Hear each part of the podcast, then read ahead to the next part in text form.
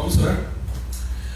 Papá, gracias por este tiempo que vamos a tener reunidos como tu pueblo, adorándote y reconociendo tu grandeza, reconociendo todo lo que tú has hecho en nuestra vida y todo lo que vas a hacer. Y gracias Dios por este tiempo en el que podamos escuchar tu palabra.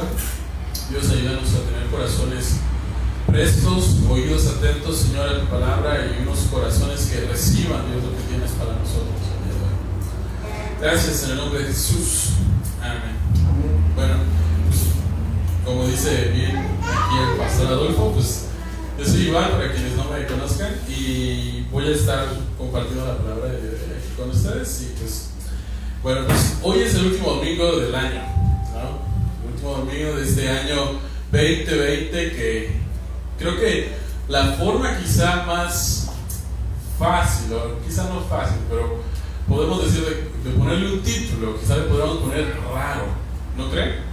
Si, este, si, este, si podemos decir que este año fue algo, podemos decir que fue un año raro. Que hubo, hubo la pandemia, hubo, eh, y, la pandemia causó que las familias se separaran por diversas razones, ¿no? Eh, tanto que pues había alguna abuelita, un abuelito que había que cuidar, alguien que tenía enfermedad, o alguien que realmente estuvo enfermo y tuvieron que separarlo y tuvo que pasar tiempo en un hospital entubado y no pasó tiempo con su familia. Casos tan graves que tuvieron que entubar a las personas y ni siquiera pudieron despedirse de su familia y fallecieron en hospitales. O sea, hemos visto esos casos en este, en este año y, y, creo que la pandemia solamente agravó cosas que ya han estado. O sea, la pandemia lo único que sacó fue sacarle a flote, así como la pasta de dientes cuando ya casi no, no tiene y uno le ¿no? Y es último que tiene ahí, parece que eso es lo que hizo la pandemia, sacarle hasta lo último que había, ¿no? Violencia intrafamiliar, ¿no? Aumento del 50 60% de violencia en las familias porque pasaban más tiempo juntos y la violencia se apagó. O sea, también eh, más consumo de pornografía, consumo de pornografía infantil se agravó muchísimo muchísimo a causa de la pandemia, a causa de el, hombre en ocio, ¿no? las personas en ocio causaban eso, sus corazones pecadores buscando, ¿no? Este tipo de cosas. También vemos que la pobreza se agravó, más pobreza, falta de empleo, falta de salud. Vemos cómo está la situación en nuestro mundo, ¿no? Actualmente podemos ver a través de esta pandemia, nos hace ver cómo está el mundo realmente. Y a veces eso nos pone a pensar muchas veces, ¿no? Acerca de nuestra vida, acerca de qué a lo mejor cambiaríamos de nosotros, ¿no? A lo mejor si, si pudieras cambiar algo de este, de este año, ¿no? Para poder decir que este año a lo mejor no fuera tan raro, ¿qué cambiarías? ¿Qué le harías a este año diferente? Si pudieras cambiar algo, ¿qué le harías a este año? ¿Quitarías la pandemia, la pobreza? A lo mejor eh, tendrías un empleo ¿No? ¿Qué, qué, qué piensas? ¿Qué es lo harías? Ahora vamos un poco más personal. En tu vida, ¿qué cambiarías? ¿Qué podrías cambiar en tu vida en? Si dijeras, no, pues es que este año yo me había puesto la meta de que yo iba a, ser fiel en a lo mejor dar mis ofrendas. Yo iba a ser fiel en leer la Biblia. Yo iba a ser fiel en amar a mi esposa. Yo iba a ser fiel en cuidar de mis hijos. Yo iba a ser fiel en mi trabajo. Yo no iba a engañar. Yo no iba a mentir. Yo no iba a y lo mismo va a pasar este nuevo año, ¿no? Vamos a proponernos metas, vamos a intentar hacer cosas. No, este año sí voy a leer, este año voy a hacer ejercicio, este año voy a, voy a visitar a mi familia que no he visto en años, este año sí voy a, este año voy a buscar y voy a tener un mejor empleo, este año me vaya mejor, este año voy a tener mi bolsa ya. ¿no? Y vamos a estar pensando en este tipo de cosas. Hay un libro en la Biblia que nos da una perspectiva bastante tenebrosa, podemos ponerlo así de la vida. Y es muy interesante este libro, es un libro muy pequeñito, muy, muy pequeñito. Este libro se llama Eclesiastés. Este libro Eclesiastés es uno de los cinco libros que los denominan de sabiduría, entre estos cuales otros están. ¿Cuáles piensan? Proverbios, ¿cuál otro? Salmos, ajá. Job y Cantar los Cantares. Aunque realmente el Cantares de los Cantares y los Salmos tienen quizá una perspectiva un poco diferente, Pero tenemos tres en particular que nos dan perspectiva sobre la vida, por ponerlo de esta forma, de diferentes puntos de vista, que son Proverbios, Eclesiastes y, lo, y el libro de Job. El día de hoy vamos a estar viendo el libro de Eclesiastes. Si pueden ir abriendo sus Biblias en ese libro de Eclesiastes, se vale que, que pregunten en dónde está. Es un libro muy chiquitito, solamente tiene 12 capítulos, no tiene más de 12, y está pasando proverbios. Así que esa es, la pista. Entonces por ahí vayan empezando a buscar. Entonces eh, vamos, a, vamos a leer primero el primer versículo del libro de Eclesiastés. Eclesiastés capítulo 1, versículo 1. Vamos a quedarnos en este primer versículo, nada más para comenzar. Palabras del predicador, hijo de David, rey en Jerusalén. Entonces, eso es, entonces nos va a dar un poquito de pista de quién es este. ¿no? Si se dan cuenta, dice eh, palabras del predicador, y después en el versículo 2 empieza, dice, vanidad de vanidades, dice el predicador. Si ven eso, el predicador. Entonces parece que hay alguien que está primero introduciendo a otra persona que va a hablar. Entonces alguien introduce y dice, ahora le toca a esa persona que va a hablar. Y empieza la persona a hablar. Y si nos vamos al capítulo 12 del mismo libro de Eclesiastes, vamos a ver que casi hasta el final del capítulo hay una nueva introducción, o bueno, una introducción, una conclusión de el, del, otro personaje que podemos ver aquí que presentó en un inicio a. que presentó al predicador, ¿no? Aún no sabemos quién es este predicador, ¿no? parece que por ahí nos da unas pistas. Luego dice en el versículo 9 del capítulo 12, el predicador, además de ser sabio y continúa, ¿no? Entonces podemos ver que hay básicamente dos personajes en este libro. Una persona que es el autor y el otro que es el predicador. Entonces el predicador podemos llamarlo, eh, que también dice que era un hijo de David, un rey en Jerusalén. Y si continuamos leyendo y leemos todo el libro de Eclesiastes, que no nos va a llevar más de una hora, podemos eh, ver que este hombre era un hombre rico, un hombre sabio, y poco a poco podemos ir uniendo los puntos y podemos llegar a la conclusión de que el autor de este libro, o al menos el predicador, porque en ningún lugar se menciona quién es el autor, en ningún lugar del libro no va a decir el nombre del autor, podemos determinar que es Salomón. Salomón, él eh, fue hijo de David, si recuerdan un poco de él, y ese hombre, Salomón, fue rey en Jerusalén, él es quizá más conocido por haber escrito los proverbios, parte de los proverbios, también por haber escrito Cantar los Cantares y el libro de Eclesiastes. Vamos a, leer, y no tienen que ir, pero si pueden, está bien, en Primera de Reyes 4, 22 al 34.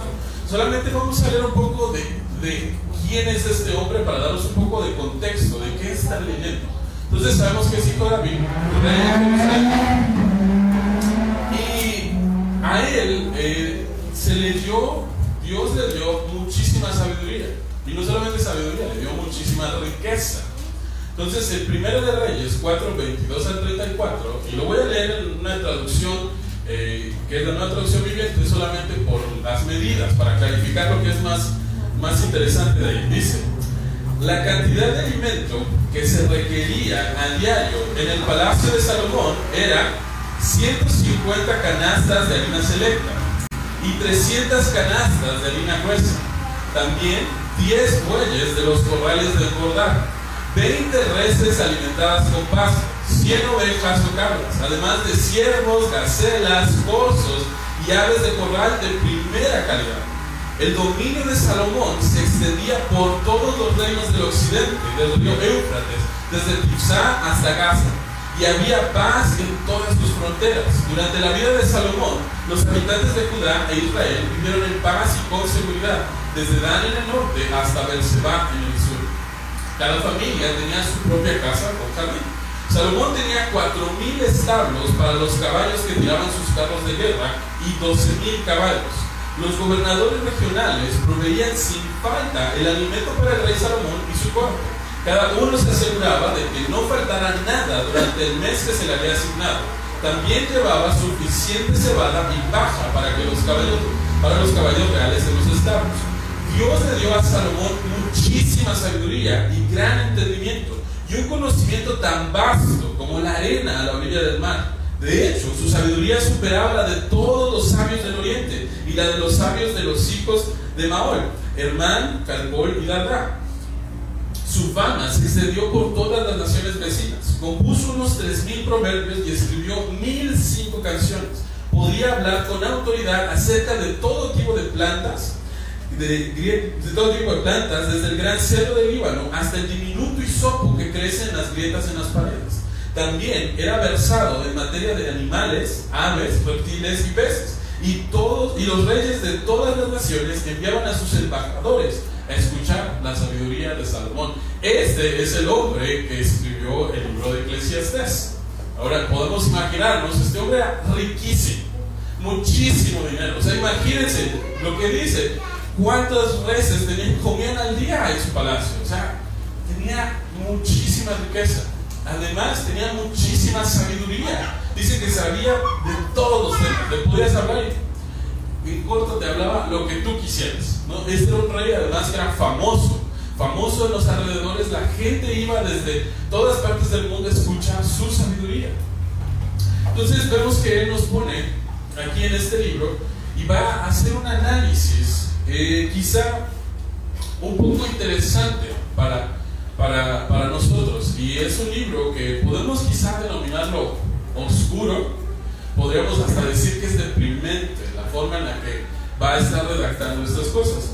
Entonces, eh, hay una película que se llama Ready Player One, o más o menos como Listo Jugador 1.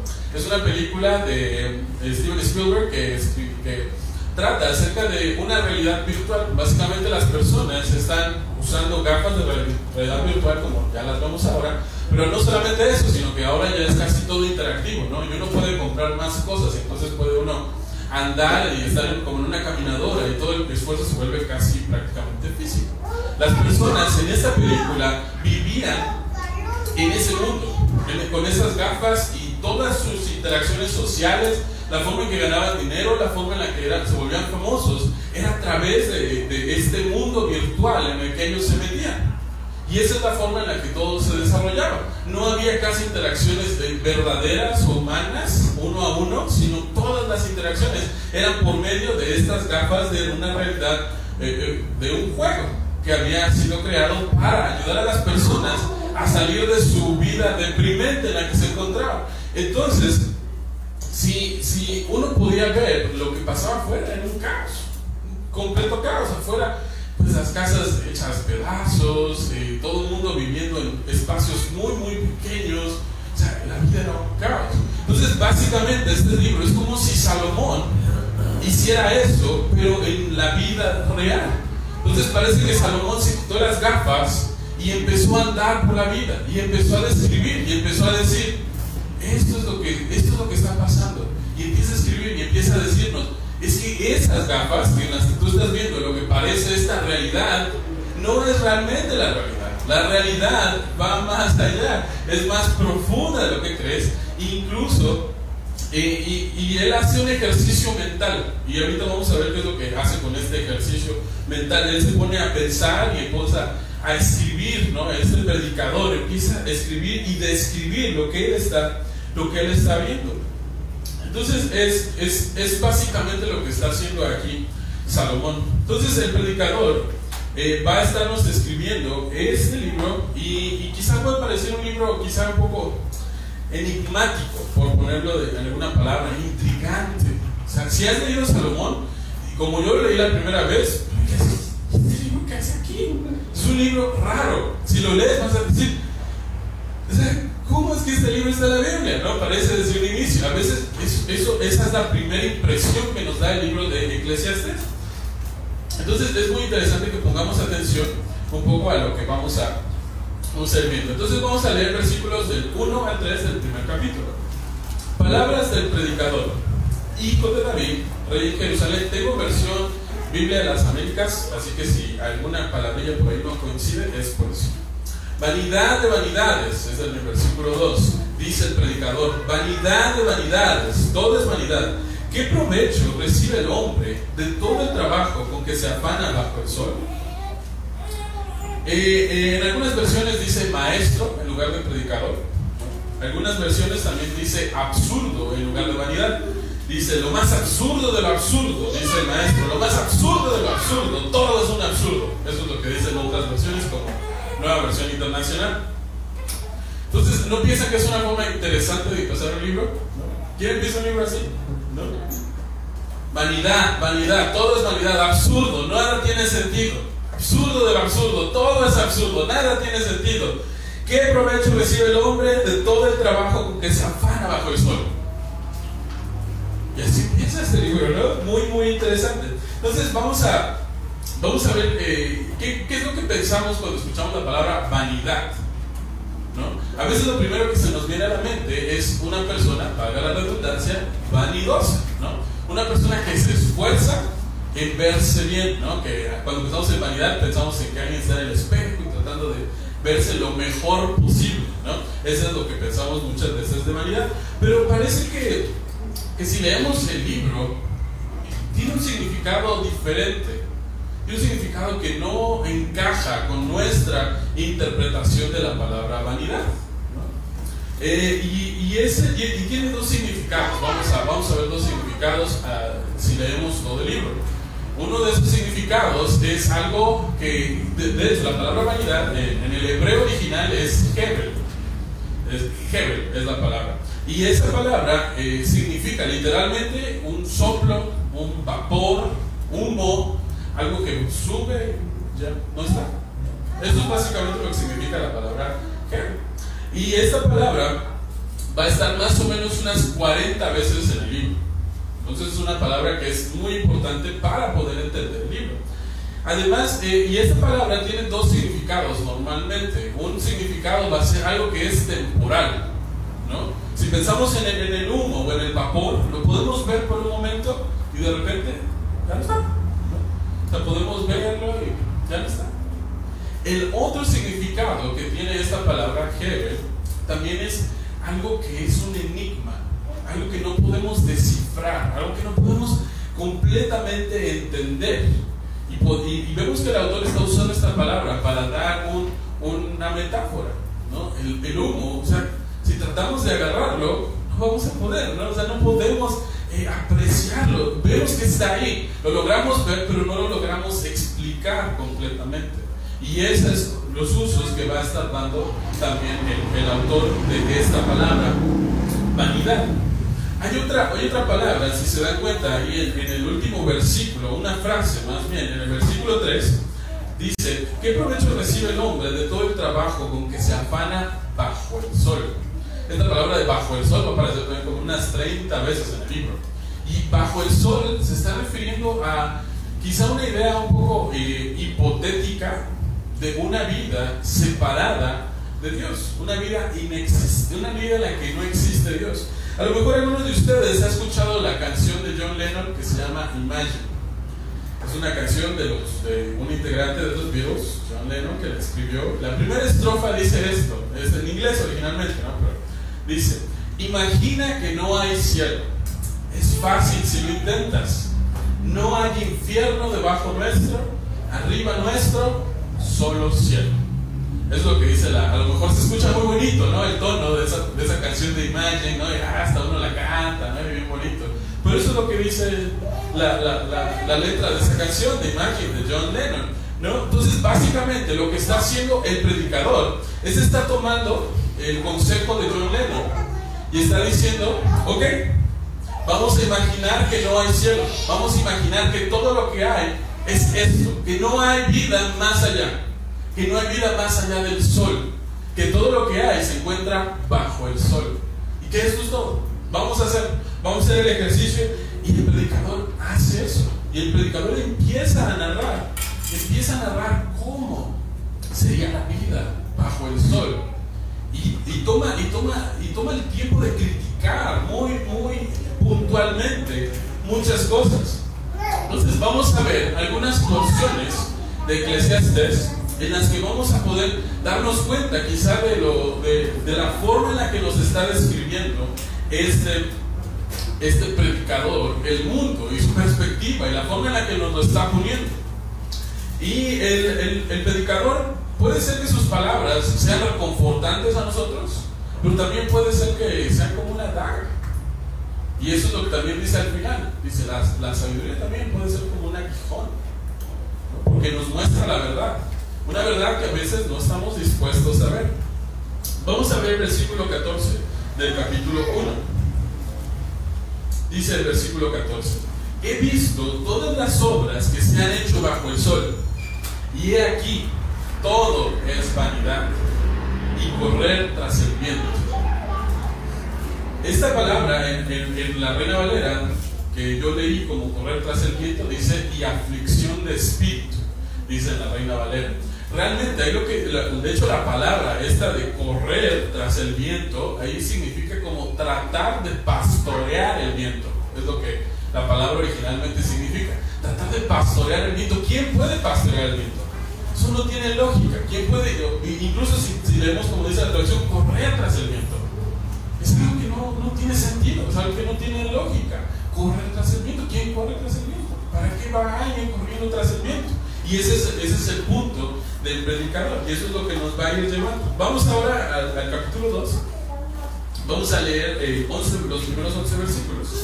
Dice, entonces me dije, te probaré, ven ahora, te probaré con el placer, Y aquí también esto era vanidad.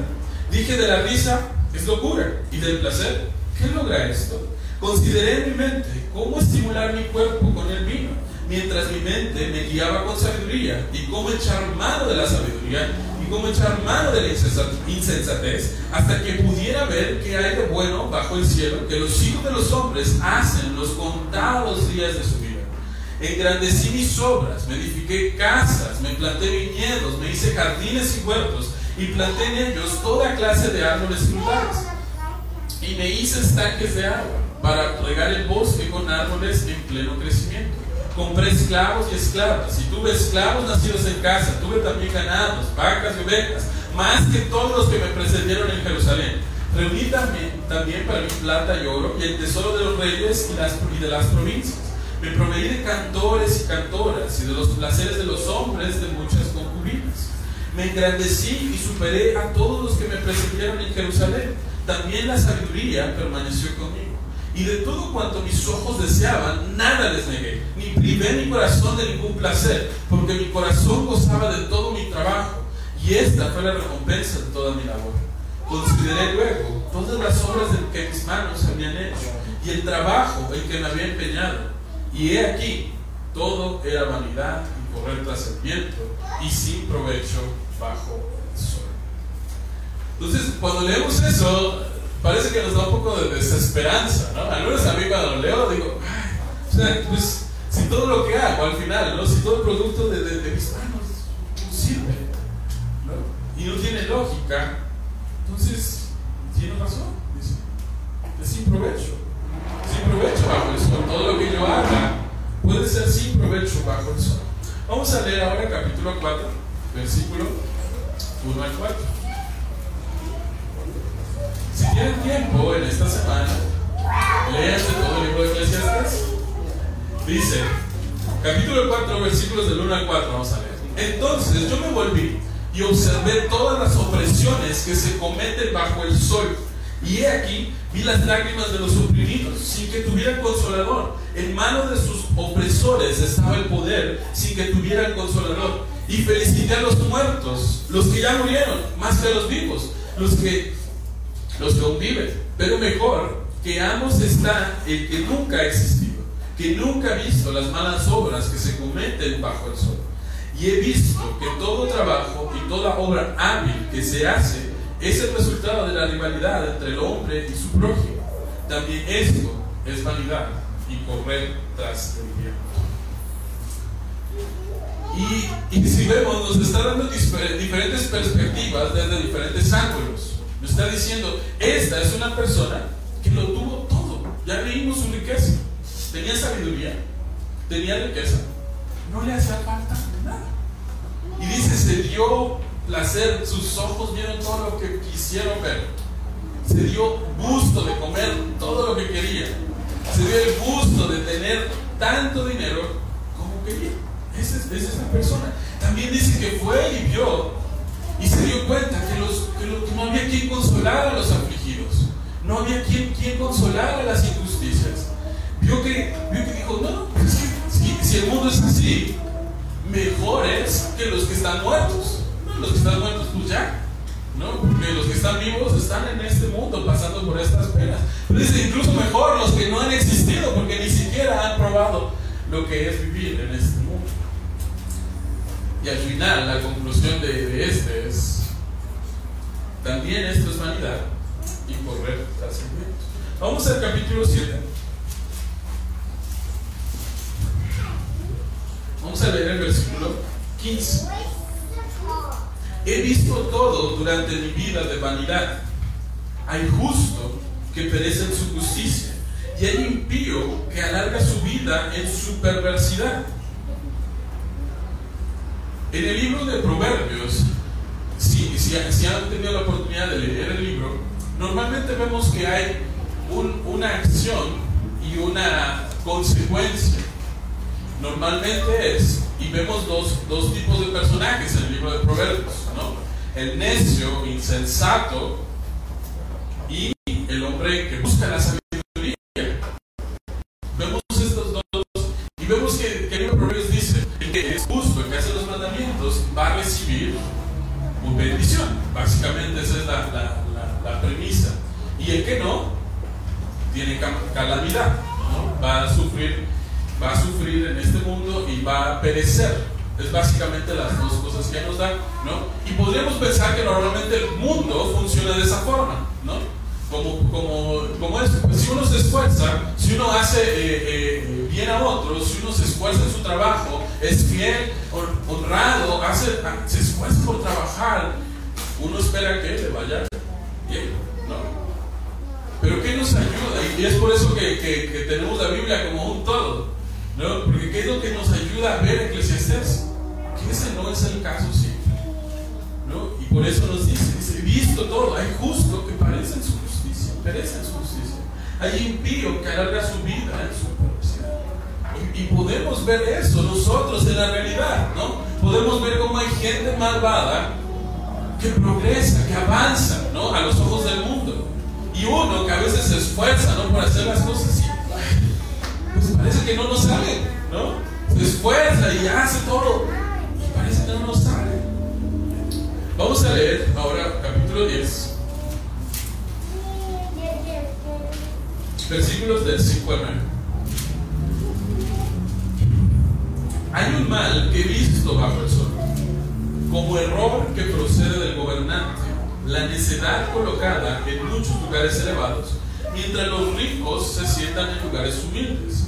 He visto siervos a caballo y príncipes caminando como siervos sobre la tierra. El que cava, el que cava un hoyo cae en él. El que abre brecha en un muro lo muerde la serpiente. El que saca piedras puede lastimarse con ellas. Y el que raja leños puede lesionarse con ellos. Y, continúa un poco más con esta, con esta secuencia de cosas que uno dice, pues el que está trabajando va a obtener pues, su beneficio, ¿no? Pero ¿qué es lo que dice? Pues el que está trabajando, haciendo un muro, el que pasa, ¡pum!, le mata una serpiente. Y el que está dándole a la leña, ¡pum!, se pega. Y esa es la realidad de la vida. ¿no? Esa es la realidad que a veces nos cuesta trabajo a nosotros ver. Pero que si somos honestos y analizamos nuestra vida y vemos el mundo, nos vamos a dar cuenta que eso es lo que realmente está pasando. Nos damos cuenta, es que, y, y, y recuerda la palabra de, de vanidad, el otro significado, ¿no? Es un enigma, es un misterio, la forma en que funciona realmente. O sea, no sabemos, o sea, al final de esto podemos decir, pues entonces es un misterio, ¿no? El que caga un hoyo cae ¿no? El que se esfuerza, al justo le va mal, al injusto le va bien. Esa sería la pregunta, ¿no? Y al final la respuesta que, que él dice es, es un enigma, es un misterio, es algo que no logramos entender. Es como correr tras el viento si quieres entender eso. Es como tratar de agarrar humo si quieres entenderlo. ¿Por qué? Porque es un enigma. Y ahorita vamos a ir viendo un poquito más. Y el, el nos va llevando, y va haciendo su crítica de la vida bajo el sol. ¿no? Y vemos que nos habla de las posiciones nos habla de la búsqueda de conocimiento, el intelectualismo, el trabajo, las relaciones, la política, inclusive critica la religiosidad.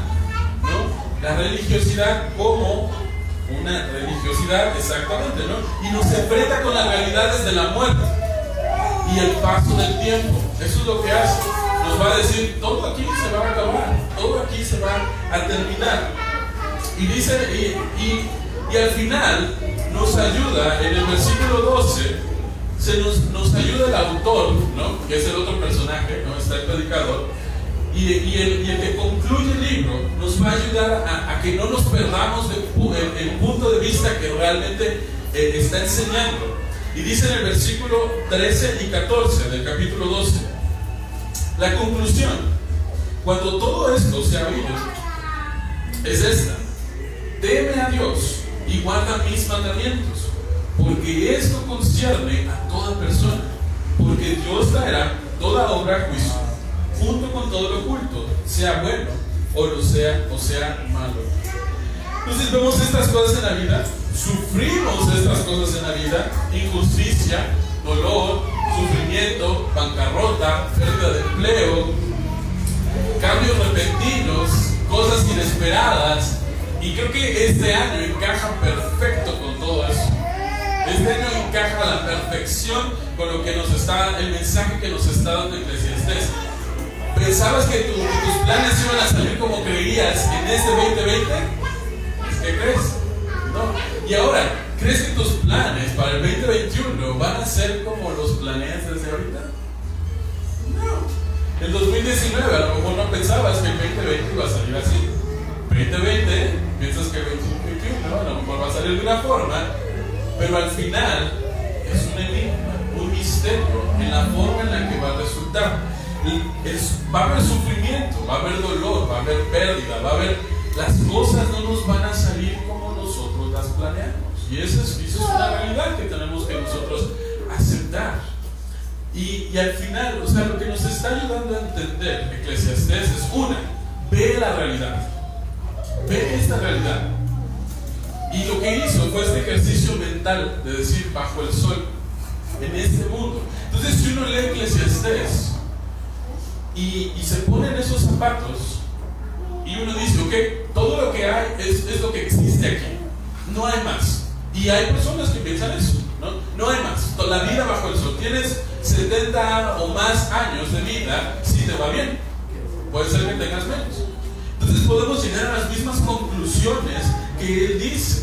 Todo va a un mismo lugar, todo es hecho polvo y todo volverá al mismo polvo. ¿No? Podemos entender eso si nos ponemos en esos zapatos. Podemos entender lo que está diciendo el predicador. Sea, si la vida es así, si hay injusticia, si nada me va a salir bien, si mi trabajo es realmente no sirve de nada, pues, pues sí, es mejor estar muerto. Es mejor no, no aprovechar. Es mejor, pues, sobrevivir y pasarle a uno como pueda, ¿no? Acá. Y ya luego uno se va. Pero vemos que nos va dando pistas a través del libro y nos va dando, nos va diciendo, ¿Qué es lo que, lo que debemos poner atención? Vamos, vamos a ver el versículo 3.14, si pueden ir, si no está bien. capítulo 3, versículo 14. He entendido, dice el predicador, que todo lo que Dios hace será perpetuo. Sobre aquello no se añadirá, ni de ello se disminuirá. Y lo hace Dios para que delante de Él teman los hombres. ¿no? Eh, y vemos que ese propósito nos va dando. ¿Para qué es? Luego, versículo, el capítulo 7, versículo 3. Mira la obra de Dios, porque ¿quién podrá interesar lo que Él torció? Versículo 14. En el día del bien, goza del bien. En el día de la adversidad, considera, piensa, medita en eso. Dios hizo tanto lo uno como el otro, a fin de que el hombre nada halle después de él. Y, vemos que, ese es el mensaje que nos está dando Eclesiastes. La vida no es únicamente bajo el sol. La vida va más allá del sol. La vida no se, no se refrena aquí, no está contenida aquí. El propósito y, los motivos de Dios para hacer que la vida sea tan enigmática, tan eh, inesperada, tan llena de incertidumbre, es para que le temamos, para considerar lo que Él ha hecho, porque ¿quién enderezar lo que Él ha torcido? hay una porción en Eclesiastés muy conocida que habla acerca del tiempo. Dice, todo tiene su tiempo, todo tiene su tiempo. Tiempo para reír, tiempo para llorar, tiempo para vivir, tiempo para morir, tiempo. Y todo tiene su tiempo. Y nos habla de la soberanía de Dios sobre nuestras vidas. Aunque, aunque utiliza este ejercicio mental de que no hay un Dios, al final la conclusión que nos está dando ahí el predicador es la vida sin Dios, ¿sí? No tiene sentido, es vana, es una vida enigmática, es una vida problemática. La vida con Dios sigue siendo enigmática, no vamos a decir que, que ya no es enigmática, sí tiene misterio, pero tiene sentido, tiene lógica. Ahora hay un motivo, hay una razón. Y, lo más impresionante es que, ¿qué es lo que pasó? Este mundo caído, ¿no? Y lo que escuchan decir muy frecuente a Omar, ¿no? En el Génesis 3, ¿no? Eso es el, ¿no? Después de la caída, este mundo entra en este caos que nos describe Eclesiastés. Pero ¿qué hace Dios? Él se mete a este mundo enigmático, a este mundo problemático viene y nace, lo que celebramos el 25, viene y nace en este mundo, ¿no? Para identificarse con nosotros, para morir por nosotros, ¿no? Y para darnos vida, dice, vida en abundancia. Entonces, el, el, mensaje, aunque uno se podría quedar ahí medio deprimente, ¿no? Cuando, uno termina de leer Eclesiastes y, como, ¿y ahora? ¿No? Tenemos que ver más allá de lo que está diciendo. El temor de Dios eso es a lo que nos está llevando, el temor de Dios. Cristo irrumpió en este mundo.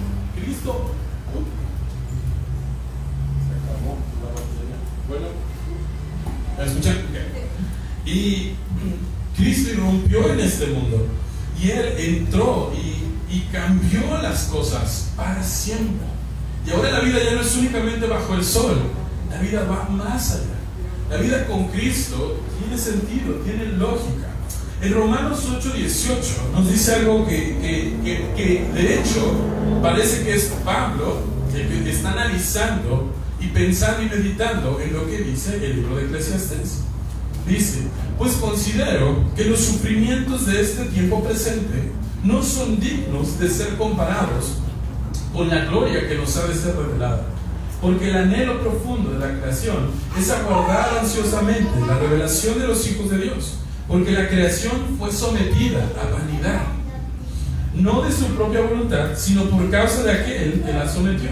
En la, la sometió en la esperanza de que la creación misma será liberada de la esclavitud de la corrupción a la libertad de la gloria de los hijos de Dios. Entonces, no únicamente que, que, podemos disfrutar de esta vida, porque Cristo nos da una vida en abundancia, sino que además tenemos una esperanza, una esperanza venidera de que este mundo corrupto, este mundo caído, este mundo que fue sometido a vanidad en el que vivimos, no solamente eso, sino que ahora tenemos una esperanza de que va a ser redimido. Y eso es lo que estamos esperando. Mientras esperamos eso, disfrutamos de la bondad de nuestro Señor aquí. Disfrutamos de lo que podemos disfrutar aquí que Él nos ha dado bajo el sol. Y eso también nos dice Eclesiastes. Disfruta del tiempo de tu trabajo, disfruta de tu esfuerzo, disfruta de tu familia, disfrútalo mientras estás bajo el sol. Pero no nos quedamos ahí únicamente, sino que nuestra vida está en espera de recibir la redención completa como hijos de Dios. Ahora, si te has dado cuenta, no toda la vida es como pensarías que sería. No todo el año salió como pensamos que salió. Eh, que las cosas serían mejor en este año que pasó y no fue así quizá.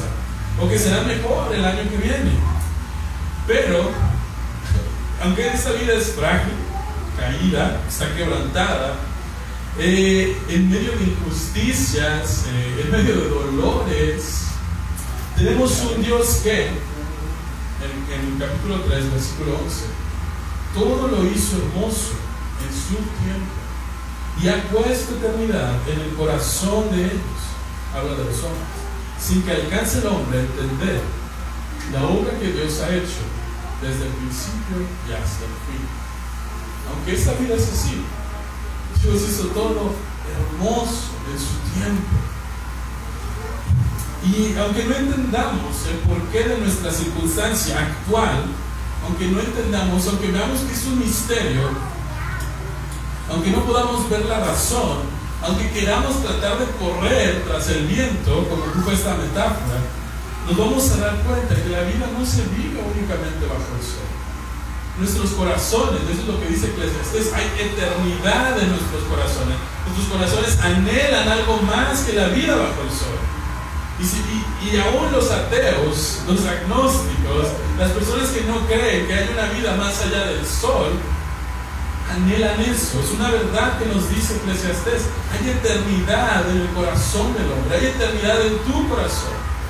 Si eres creyente, esa eternidad te das cuenta dónde encuentras su, sentido en Cristo. Si no eres creyente, vas a ver que estás buscando llenar ese vacío de eternidad en tu corazón con algo. Con algo vas a intentar llenar ese vacío de eternidad. Pero es solamente con el temor a Dios con lo que ese vacío se puede llenar. Ahora, y, y la pregunta práctica ¿no? que debemos reflexionar al final es, nuestra vida, al final todo esto, refleja como que entendemos que hay vida más allá del sol. Esa es una pregunta. Cuando, cuando, cuando analizas tu vida, cuando piensas acerca de tu vida, podríamos pensar que sí, yo vivo para algo que está más allá del sol. Mi vida no es únicamente acá del sol. ¿Y eso cómo nos ayuda? Cuando tenemos ese, ese, ese pensamiento, ¿cómo nos ayuda a vivir? Que nos damos cuenta que las circunstancias en las que estamos, dolorosas, difíciles, que no entendemos, que vemos que son un misterio muchas veces, nos ayuda que podamos tener centrada nuestra mente en quién es el que gobierna mundo, en que la vida no es solamente acá, que estamos esperando, aguardando nuestra redención. Y eso nos ayuda a vivir serenos, en paz, en medio de la incertidumbre y las dificultades. El año que viene va a ser igual o peor que el que pasó. Esa es una realidad. Así es como va a ser. ¿Cómo vamos a poder sobrevivir a ese año? Teniendo en mente que la vida va más allá del sol.